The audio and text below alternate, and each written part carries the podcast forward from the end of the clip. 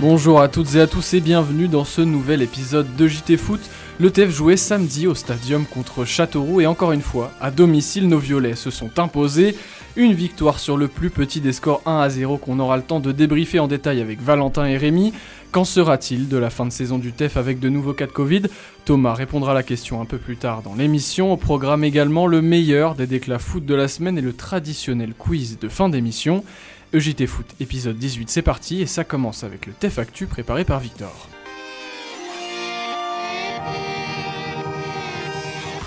Et Victor, l'épidémie de Covid-19 commence à prendre de l'ampleur au TEF. Et oui Simon, 4 nouveaux cas positifs détectés au sein de l'effectif du TEF ce dimanche, et tout ça à deux petits jours du quart de finale de Coupe de France.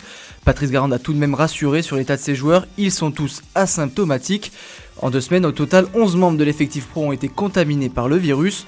Bonne nouvelle quand même pour le coach Garande, il peut à nouveau compter sur Spearings, Rouault et Diarra, absents ces derniers jours. Et il y a un revenant dans le groupe euh, Ouais, toulousain. ouais, ouais, Wesley, Wesley Saïd fait son retour 8 mois après son dernier match avec le TEF. Il est enfin remis de sa rupture du ligament croisé antérieur du genou droit. On peut dire que l'ancien Dijonais tombe vraiment à, à pic.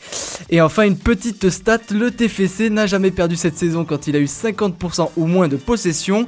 Et c'est arrivé 10 fois quand même en Ligue 2. Merci à nos confrères TFC Database pour cette info. Alors peut-être que la clé pour cette fin de saison, c'est de laisser un peu le ballon à l'adversaire. Merci Victor, on en parlait juste avant, le TEF a annoncé de nouveaux cas positifs au sein de son effectif, 4 joueurs et un membre du staff. On peut supposer que les absences de Devest, Illy, Diakité et Bangré sont dues à ces tests positifs. Thomas, est-ce que la fin de saison du TFC peut être plombée par la crise sanitaire? Ah oui, ça le peut totalement. En conférence de presse aujourd'hui, Patrice Garand a précisé qu'il n'était même pas sûr que l'entraînement de cet après-midi puisse se tenir. C'est dire, on a contacté JB James, le fondateur du site lesviolets.com par téléphone. Il a du mal à cacher son angoisse. C'est très inquiétant dans le sens où en plus c'est pas nouveau. Ça arrive là tous les trois jours ou tous les quatre jours, on a trois, quatre, cinq nouveaux cas. Quand on a des joueurs majeurs qui ne sont pas là, euh, qui en plus vont rater une semaine, dix jours, quinze jours d'entraînement, puis après il faudra faire un programme de reprise très rapide, etc. C'est comme dans tous les effectifs. Hein. Euh, Prends celui du PSG, euh, si on t'enlève euh, les trois, quatre meilleurs joueurs, euh, bah c'est compliqué. Bah au TEF c'est pareil. Ouais, c'est pas rassurant. Alors qu'on le rappelle, demain à 18h45, les Violets affronteront le GFA Rumilly-Vallière, un club de National 2 en quart de finale de la Coupe de France à Annecy. Euh, il y aura un vrai turnover, hein. de quoi donner des mots de tête au coach des Violets. Certains vont manquer de temps de jeu, pour d'autres seront très jeunes. On l'a vu contre Saumur, hein, c'est passé, euh, c'est passé très juste. Hein, et demain, ça va passer encore une fois très juste. On va mettre une équipe B, une équipe C. Euh, c'est dommage parce qu'un quart de finale, euh, on en dispute pas tous les ans. Voilà, mais malheureusement, si Garand voulait faire mieux, je sais pas s'il pourrait pas parce que bah, il a pas de joueurs quoi. Des absences en cascade alors que des échéances importantes arrivent à grands pas. Et toi Valentin, t'es t'es du même avis? Est-ce que les absences euh, et la rotation dans l'équipe euh, peuvent faire du mal au TEF euh, en fin de saison? Je pense. Euh, je crois aussi qu'on l'a déjà vu déjà euh, ce week-end avec un match très compliqué contre Châteauroux. Il y a eu une victoire, mais Adli manque depuis deux matchs, Spearings manque depuis deux matchs. Et, euh, et sur la fin de saison, ça peut être compliqué parce que ça va s'enchaîner. Il y aura la coupe aussi, comme on, on- on a vu. Et donc je pense que les absences peuvent être préjudiciables au TFC. Allez, on range la boule de cristal et on se concentre sur le match de samedi. Qu'est-ce qu'il s'est passé? Qu'est-ce qu'on en a retiré? C'est l'heure de débattre. Au mon Paris,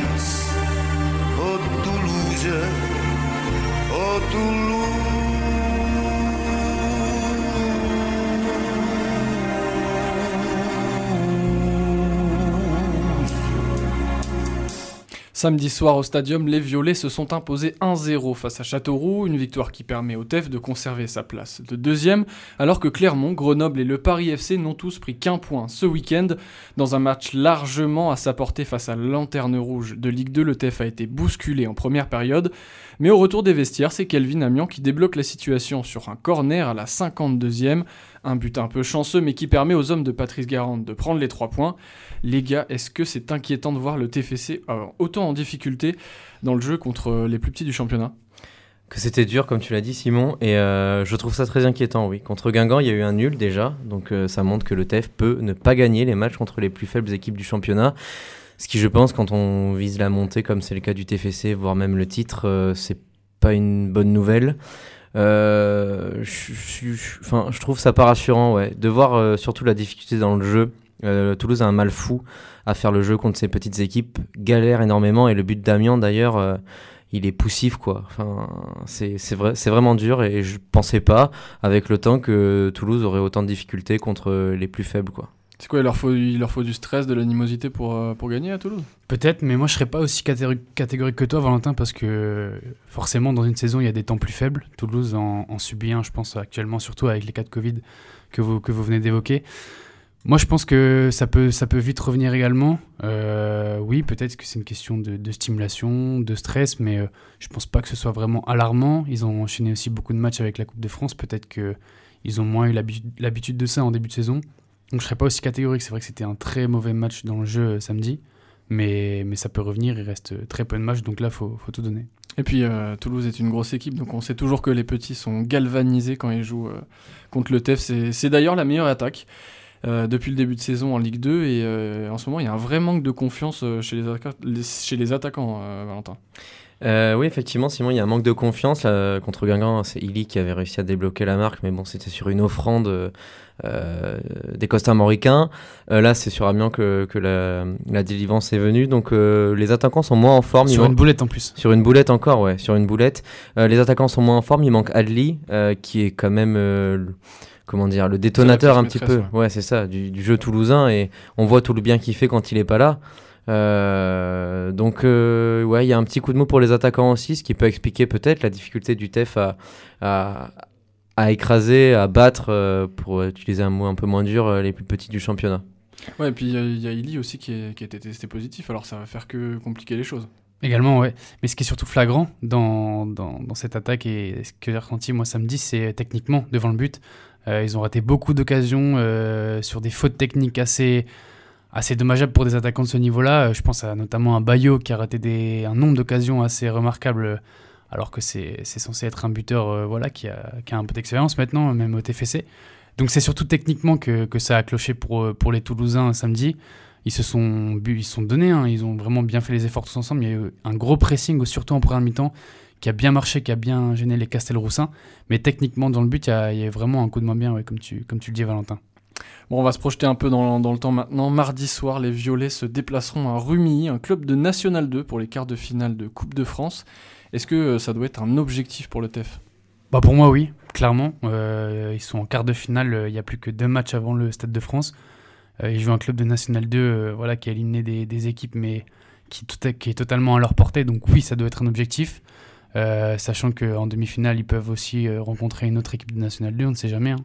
Donc euh, oui, oui, clairement un objectif. Il reste deux matchs avant le Stade de France. Euh, ça fait très longtemps que le TEF n'a pas connu un, voilà, un événement de ce calibre-là dans son, depuis quelques années. Donc je pense qu'il faut, il faut vraiment la jouer à fond, même s'il y a beaucoup d'absents à cause du Covid. Ah oui, je suis complètement d'accord avec Rémi. Il faut la jouer à fond, faut pas hésiter. La dernière demi-finale du TEF en Coupe de France, c'était en 2009 contre Guingamp. Euh, là, sur une saison où tu es descendu en Ligue 2 et tu fais une bonne saison en étant deuxième du championnat et en plus tu arrives en Coupe de France, même s'il y a eu de la chance sur les tirages au sort encore ce soir, euh, oui, ce mardi soir, euh, le match est large à la portée du TFC, faut en profiter. Quoi. Il y a une demi à aller jouer et puis derrière, on, on sait jamais, même si après euh, il reste le PSG et l'Olympique Lyonnais, il me semble, en gros. Monaco. et Monaco. Et peut-être Montpellier aussi. Donc c'est c'est plus fort, mais bon, euh, Et puis un on, match de, on un sait ma- jamais. un match de gala pour le TEF, euh, voilà, c'est toujours, euh, Ouais, toujours pensez bon pas que ça peut être préjudiciable pour la fin de saison parce qu'il y a quand même l'objectif de la montée. euh, Peut-être qu'il va falloir faire des choix du côté de Garande. Bonne Et question. il en a fait hein, depuis le début de la Coupe de France. Il a fait beaucoup jouer les Pichounes, mais ça a toujours marché. Il a fait jouer les Pichounes, mais en même temps, enfin, contre Bordeaux, il y avait une équipe bis de Bordeaux aussi, mais euh, sur les autres clubs qui étaient des, des petits clubs, Ouais, Tu peux faire jouer les- hein, tu peut- peux faire jouer les Pichounes. Si tu joues contre le PSG, je suis pas sûr que tu vas faire jouer les Pichounes, quoi. Une équipe bis de Toulouse doit, doit perdre contre une équipe bis de Bordeaux, euh, Valentin. Exactement, mais ça n'a pas été le cas. Il y a eu un problème, je crois. Allez, on va décerner les, les prix. euh, maintenant, le joueur qui a déçu, le, celui qui vous a plu, c'est l'heure de décerner les récompenses. Vous allez peut-être euh, être surpris par, euh, par ma saucisse. Et on commence avec toi, Rémi. Qui a été le meilleur violet ce week-end? Bon, on en a parlé, pour moi c'est euh, Bayo. Euh, il s'est bien battu sur le fond de l'attaque, mais techniquement devant le but, euh, voilà, il aurait pu faire le break à deux, trois reprises. Donc euh, pour moi, il a vraiment pêché dans la finition et il aurait pu mettre à l'abri son équipe beaucoup plus facilement. Et oui, pour moi, c'est le joueur qui était un peu en dessous euh, en attaque, et même dans, dans l'équipe en général. Et pour toi, Valentin? Le moins bon? Le moins bon. Le moins bon, je vais dire euh, Steven Morera. Euh, ça a été difficile. Enfin, je suis d'accord avec euh, Rémi qui, qui, qui, qui donne maillot, mais Morera, euh, on l'a pas tellement vu. euh, et puis c'est toujours le même problème défensivement. Il est un petit peu. euh, Il revenait Morera en plus. hein. il revenait, ouais, mais bon, euh, même quand il revient pas, c'est un peu difficile. Quoi. Ah, il revient, Donc, il retrouve sa place de. Petit de flop pour Morera pour moi. Moreira qui revient, qui retrouve sa, pla- sa place de flop, et au contraire, euh, qui a Il été en rate le une meilleur- belle en plus, Morera. Encore une. Il en rate une très très Encore belle une. aussi. Encore une. Ça me revient. Et qui a été le meilleur euh, sur ce match euh, samedi soir? Bah, pour moi, c'est Kelvin Amian, le buteur, qui a été plutôt solide défensivement, qui a vraiment pas fait beaucoup d'erreurs. Et puis, il est là au bon moment pour, euh, pour placer sa tête. Donc, euh, dans un match un peu terne comme ça, c'est souvent le buteur qu'on met en avant. Et là, pour le coup, euh, je déroge pas à la règle avec Kelvin Amian. Euh, moi, je dirais Brecht Dayagereux, que j'avais pointé du doigt contre Guingamp. Là, je le trouve au niveau, euh, notamment dans les duels. Il a été très bon. Les passes, il a bien or- orienté le jeu. Je trouve qu'on l'a beaucoup vu. Il a subi pas mal de fautes aussi. Donc, euh, il a fait un match très solide au milieu de terrain et ça fait plaisir de le revoir à ce niveau-là. Très bon sur coup de pied arrêté également, Ouais. Jaeger. Ouais, il a tiré les coups de euh, arrêtés arrêtés à la place de Van Den Boomen, justement. Qui est toujours d'ailleurs le, le meilleur passeur du TEF. Merci les gars, EGT Foot, c'est le TEF, mais pas que des sorties en conférence de presse inoubliables, des gaffes d'entraîneurs sur le bord du terrain. C'est l'heure du top d'éclat. Brésil ou pas, on bat les couilles. hein. Ronaldinho, machin chouette, euh, rien à foutre. Et on commence avec le dossier chaud de la semaine, Gentiane. Ouais, vous n'êtes sans doute pas passé à côté. On a 12 des plus grands clubs européens qui ont annoncé donc ce week-end la création d'une Super League qui viendrait concurrencer la Ligue des Champions. Les réactions, pour la plupart très négatives, ne se sont pas fait attendre, notamment outre-Manche où six clubs, dont Liverpool et Manchester City, figurent parmi cette Super League. Gary Neville, ancien joueur de City, s'est exprimé sur Sky Sports à ce sujet et il n'a pas été tendre avec le projet. Disgusted, absolutely disgusted. It's an absolute disgrace. It's pure greed. They're imposters. The owners of this club, the owners of Liverpool, the owners of Chelsea, the owners of Manchester City, they're nothing to do with football in this country. En gros, il dit qu'il est vraiment dégoûté, que c'est une honte absolue, que c'est juste de la cupidité de la part des clubs. Il dit aussi que les propriétaires de Liverpool, Chelsea et Manchester City sont des imposteurs et qu'ils n'ont rien à faire dans le football anglais. Alors je vais peut-être un peu lancer le débat. Vous en pensez quoi, vous, de cette euh, Super League? Oula, t'as deux heures parce que là, le, le problème c'est que la Super League, euh, je pense qu'on peut faire une émission complète dessus Ouais, et on peut la descendre euh, point par point. On fera une édition spéciale, promis. Clairement, Quand vous- le TEF vous êtes, euh, euh, jouera la Super League. En gros, vous n'êtes pas trop d'accord avec le principe, quoi. Non, pas pas. du tout. Et puis la Ligue des Champions, c'est une compétition hyper historique que plein de joueurs rêvent de jouer. Donc, euh, en fait, là, la Super League, elle est vraiment dictée que par l'argent et pas, pas, pas, pas par le sport du tout. Donc, euh, très mauvaise idée. Semaine compliquée pour le football français, euh, Gentiane. Ouais, exactement, Simon. C'est d'abord les coachs français qui se sont fait euh, rhabiller par Pablo Longoria, le nouveau président de l'OM. Il a notamment déclaré à El País que les entraîneurs de l'Hexagone ne vendent pas d'idées collectives. Les concernés n'ont pas manqué de réagir à cette sortie de l'Espagnol. La parole est d'abord à Antoine Comboiré. C'est qui Pablo Longoria? Voilà, ça c'est fait. Et Frédéric Antonetti, l'entraîneur de Metz, s'est également exprimé sur ce sujet. Je crois que le président de, de Valence, ou un des dirigeants de Valence, l'a traité de lâche et de menteur. Moi, si on disait ça de moi, je ne serais pas très fier. Qu'est-ce que vous avec des gens comme ça? Moi, je ne discute pas avec des gens comme ça. On peut au moins dire que Longoria est arrivé voilà, en fanfare dans ce championnat français. Et justement, en parlant de championnat, la Ligue 1 s'est aussi pris un petit tacle glissé cette semaine de la part de Jamie Carragher, l'ancien joueur de Liverpool. Sur le plateau de CBS Sports, l'ancien défenseur des Reds a exprimé sa déception sur la présence de Mbappé et Neymar à Paris. I don't like to see him there. I don't think players of the quality of Mbappe and Neymar should be playing for Paris Saint-Germain. It's, it's a poor league, it's an average league, and it's just about these Champions League nights, basically.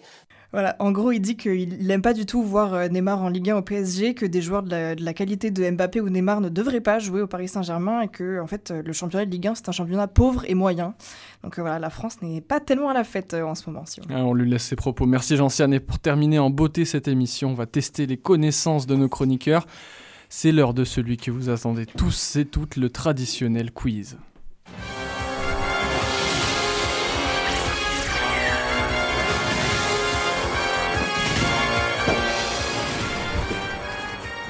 Et aujourd'hui, une grande première, celle de Pierre derrière un micro de JT Foot fait nous rêver. Qu'est-ce que tu nous as préparé cette semaine? Alors pour ceux qui ne connaissent pas encore, vous le savez, vous, vous le savez, mais moi j'adore le spectacle, j'adore les buts. Donc aujourd'hui on va parler attaque. Vous le savez, euh, le TFC est, la meilleure attaque de Ligue 2, donc avec 61 buts euh, marqués. Euh, le meilleur buteur des violets, c'est le gallois Illy, qui compte 11 réalisations, mais il n'est que 7 au classement des buteurs. Loin derrière, le Clermontois Bayo, qui est à 18 ré- réalisations. pardon. Alors on va parler de ceux qui ont marqué le plus sous le maillot des violets. Et euh, petite subtilité, les questions vont euh, porter sur la période 2003-2020. Est-ce que vous êtes prêts? On est totalement prêts.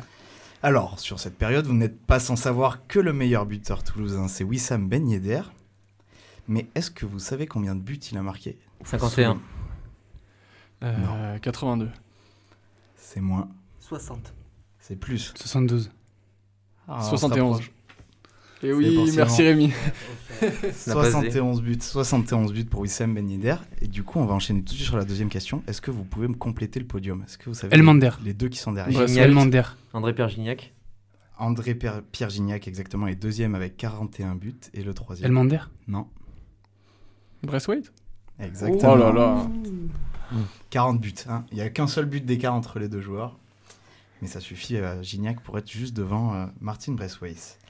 Allez, on enchaîne, on descend un peu sur le terrain et on va parler des milieux. Est-ce que vous savez qu'il y a un milieu à Toulouse qui a planté 28 buts? Est-ce que vous pouvez... Machado. Non. Siriex. Ouais. Petit indice, il a joué entre 2001 et 2008. sous- Fodé Mansaré. Dido. Il est camerounais. Oh. Euh, Achille Mana. Oh, joli. Oh, bien joué. Elle est belle Elle celle-ci. Victor. Elle est belle. Allez, on enchaîne. Vous, Est-ce que vous vous souvenez de ce but euh, d'Ali Amada à la 95e Contre Rennes. minute Oh là Non, là. non, normalement, il faut laisser la question se terminer. La question n'était Voilà. pas terminée. Bon, d'accord. Il a Contre lu les Rennes. questions, il a lu les Et questions. alors, il vient, il vient égaliser. Ouais. C'était quoi le score? De 2. Oh là là, voilà. Voilà, c'est deux points directs. Alors là, c'est deux points directs pour Rémi. Bon, allez, dernière question pour départager. euh, il me semble que Rémi et Simon euh, On est tous les deux sont à à deux. égalité. Ouais. Citez-moi le plus jeune buteur de l'histoire du TFC, s'il vous plaît. Ben Yedder? Bangré Il en a mis un là. Ah ouais. Antiste. Euh... C'est pas Antiste? Adli? Todibo? Il est très connu. C'est un grand nom. Non, Mathieu pas loin. Di? Il est deuxième. Rabiot. C'est un grand nom du Diop. football français. Mais c'est un. Et il l'a marqué Il un soir. Si, il joue encore. Un soir de septembre Sissoko 2007. Oui, c'est Oh oui Sissoko. Qui avait à l'époque j'avais oublié. 18 ans et 16 jours. Eh bien, bien, bien, c'est Rémi qui gagne. Hein. Ouais, Rémi qui, remporte qui le remporte quiz. euh, ce quiz avec 3 points. Merci Pierre pour cette première. C'est la fin de ce 18e épisode de JT Foot. Merci à vous de l'avoir suivi. N'oubliez pas de nous suivre sur les réseaux sociaux, Twitter et Facebook. Des articles, des lives, des, des live tweets, des commentaires de matchs en direct. Et en attendant, prenez soin de vous. Ciao ciao.